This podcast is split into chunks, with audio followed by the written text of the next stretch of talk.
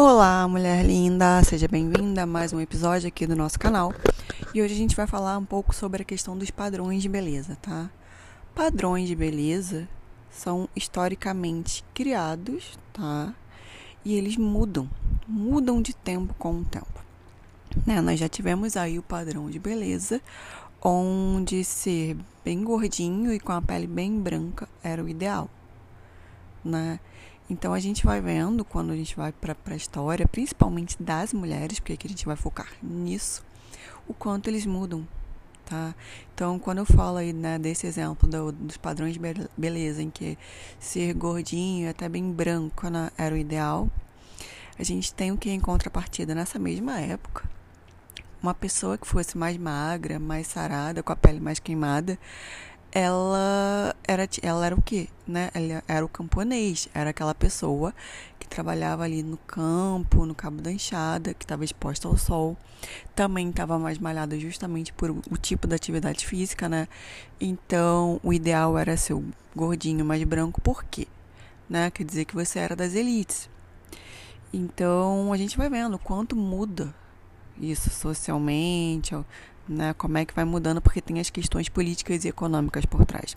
E aí, quando a gente fala nas mulheres, é ainda mais sério, porque isso são que as ferramentas de controle, né? Desde que nós mulheres entramos aí no mercado de trabalho de uma forma mais intensa, quando eu falo dessa forma mais intensa, eu estou me, né, me referindo aí às mulheres da classe média para cima, porque as mulheres pobres sempre trabalharam, mas quando a gente teve essa entrada né, das mulheres ali na Revolução Industrial e tudo mais, na entrada das mulheres da, da classe média, com poder mais de consumo, né?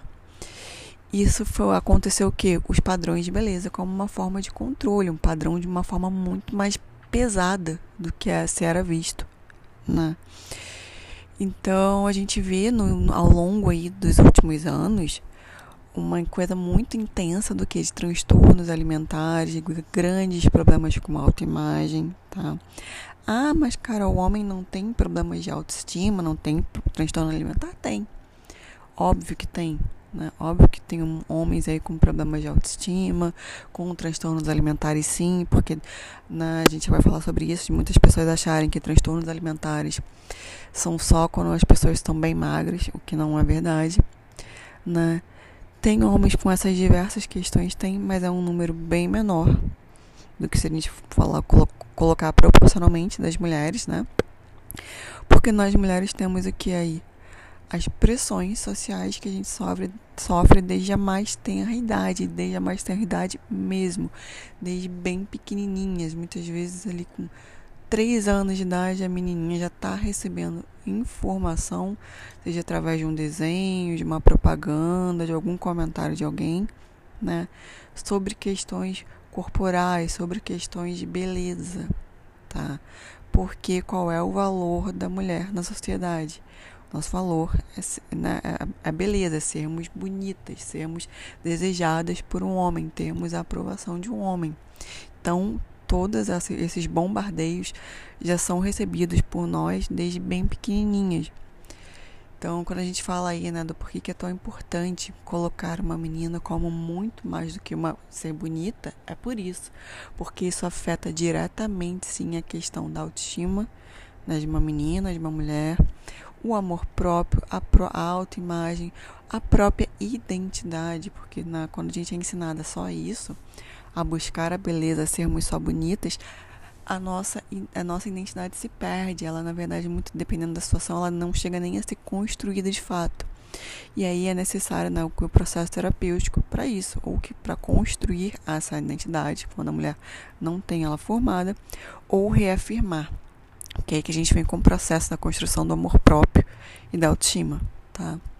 Mas os padrões de beleza, eles afetam a gente, como eu estava falando, tem a questão dos transtornos alimentares, né? Que não tem só a questão aí da, da anorexia, como muita gente pensa que são só pessoas muito magras. Tem compulsão, tem os sentimentos de culpa muito pesados, as restrições mais severas, né?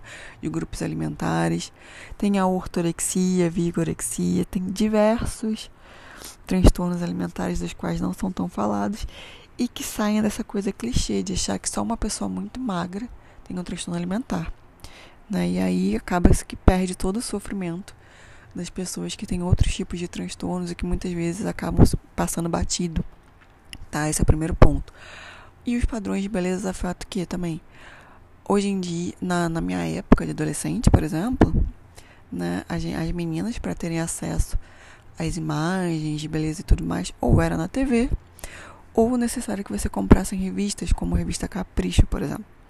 Só que agora as meninas estão tendo acesso bem pequenininhas já ao que redes sociais, né, influenciadores, pessoas que vivem essencialmente de imagem e de corpo, tá? Então essa menina vai recebendo essas imagens, vai começando a se comparar, vai recebendo todo esse conteúdo ali nessa, nessa época de formação ainda. Então isso afeta ainda mais. Nós adultas também recebemos, o que também é bem delicado, né? Claro, quando a gente fala de uma criança em formação é mais pesado ainda, né? Mas as, nós, mulheres adultas, também recebemos esse tipo de informação. Por isso que eu falo que é tão importante que a gente tenha um, tenha um filtro muito bom sobre o tipo de conteúdo que a gente consome ou não por isso. Né? Todas essas informações, imagens né, de corpos, muitas vezes muito bonitos e vidas perfeitas que sejam, isso é, coloca a gente num local que é muito delicado e que pode ser muito nocivo né, nessa questão de comparação, levando a baixa autoestima e outras coisas. E aí o que, que a gente tem também, né? Dentro dos padrões de beleza. Nós temos aí mercados de trabalho, a sexualidade da mulher que é altamente afetada, né? Que além de uma coisa altamente objetificada e pornográfica que a gente sofre, né? Tem a autoestima da, da mulher que fica geralmente muito baixa quando ela começa a se comparar por não ter aquele corpo ideal, aquele corpo da blogueira, da influência, né? não ter aquele cabelo ou coisas do gênero. Então, a vida da mulher, a vida sexual fica pela metade, né? E são diversos os fatores que a gente poderia continuar falando aqui por horas e horas que precisam ser olhados, trabalhados terapeuticamente para que gere de fato um amor próprio, um empoderamento, né? A mulher consiga ter uma percepção afiada das coisas que são nocivas ou não, ainda que sejam muito sutis, mas é possível que a gente tem essa percepção, tá? E aí a gente consiga o que com isso? Se proteger, fazer uma blindagem emocional.